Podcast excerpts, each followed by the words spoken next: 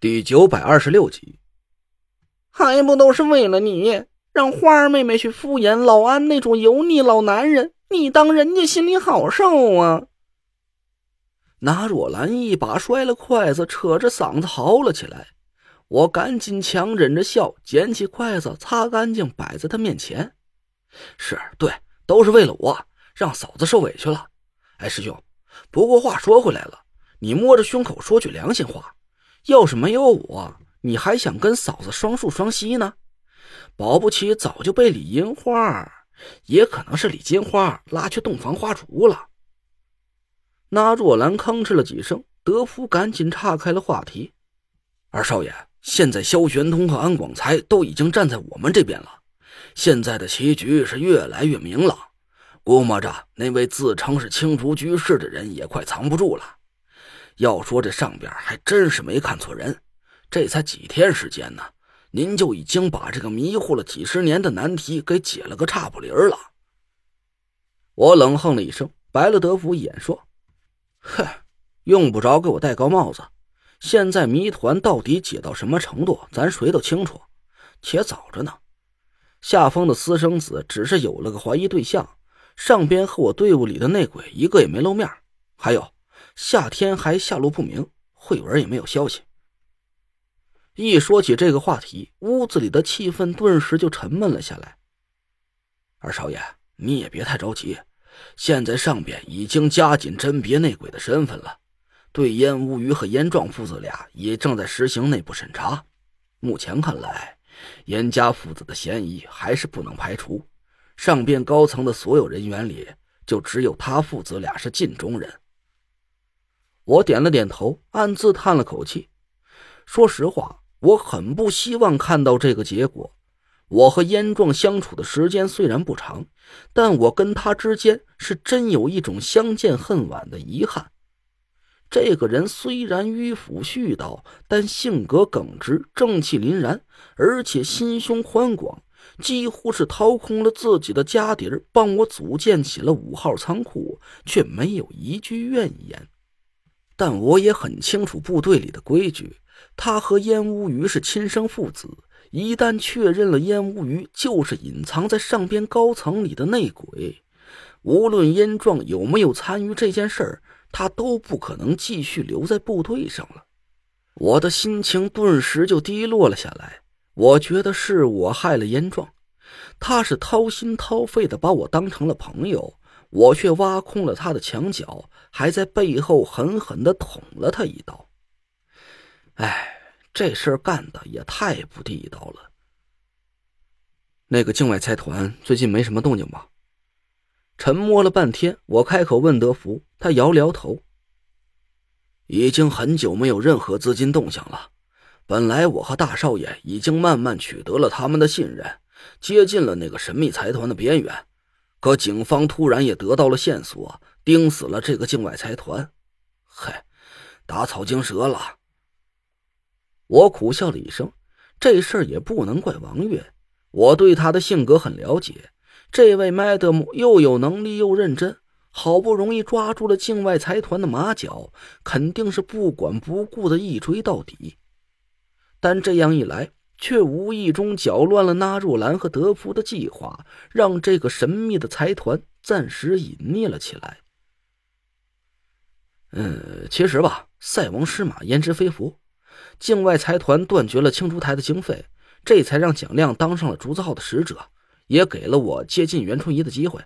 哎，对了，我突然想起了一件事，皱着眉头看着德福。说起经费，自打五号仓库组建到现在，我可是一分钱都没见着。这几个意思啊，上边是打算让我自己去抢军饷啊？呃，这个，德福支吾了几声，偷偷的瞟了一眼那若兰。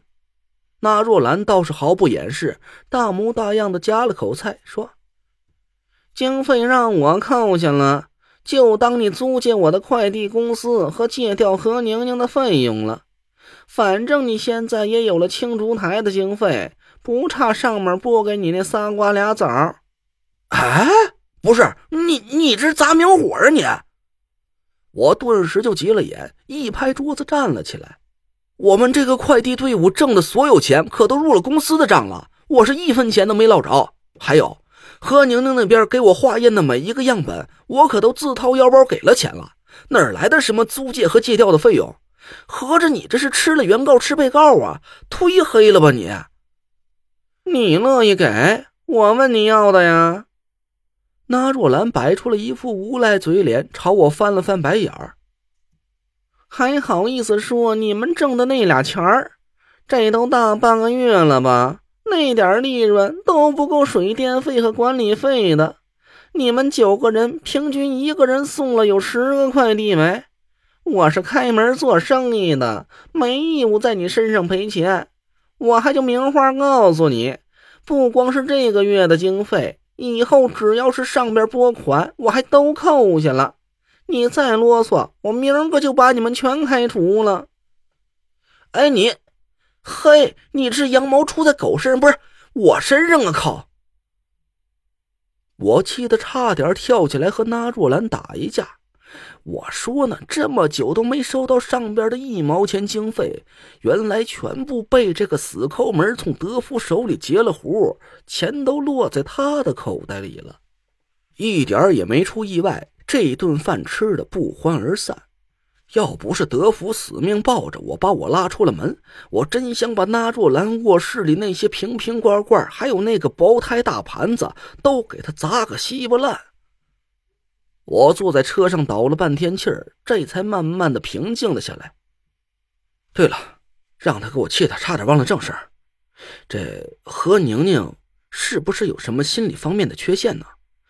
我觉得他好像对密闭的空间和黑暗的环境很恐惧，要是不解决他的心理问题，以后恐怕是要出岔子的。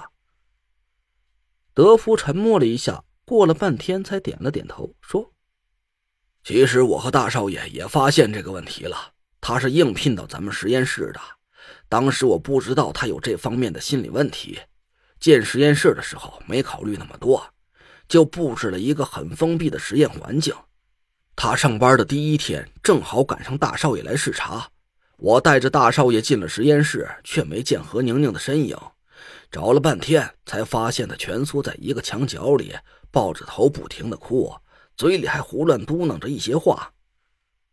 我接口问道：“是不是求他爸爸放他出去？”“嗯，对。”德福叹了口气说：“哎。”我把他扶出了实验室，过了好半天，他才缓过劲儿来。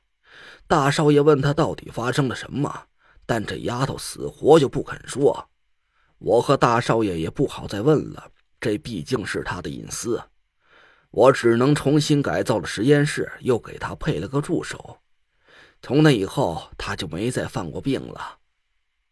我愣了一下，说：“那这么说来……”你和师兄对何宁宁也不是很熟悉了，那你们为什么这么肯定这个人没问题？德福的脸色有点尴尬，讪笑了一声说：“因为他是秦姑娘亲自推荐给大少爷的。”